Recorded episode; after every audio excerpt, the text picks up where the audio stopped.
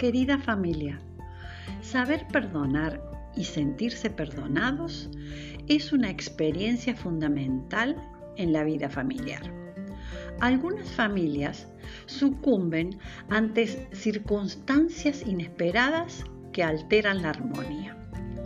Y se ha vuelto frecuente que cuando uno siente que no recibe lo que desea o no se cumple lo que soñaba, ya es suficiente para dar fin al matrimonio.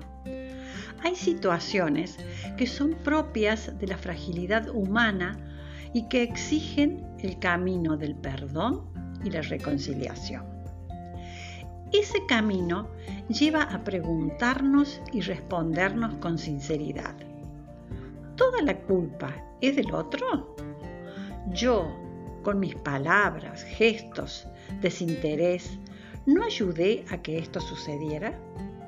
Cuando nos miramos con humildad y serenidad, nos damos cuenta que se hizo una montaña de nieve sin razón o por motivos sin fundamentos, que no pueden desarmonizar nuestra vida. Es allí cuando comprendemos que al vínculo del amor hay que seguir fortaleciéndolo y construyéndolo día a día para tener la valentía de volverse a elegir y caminar juntos una etapa nueva, madurada e iluminada por ese plan divino que Dios inventó para la pareja y su familia.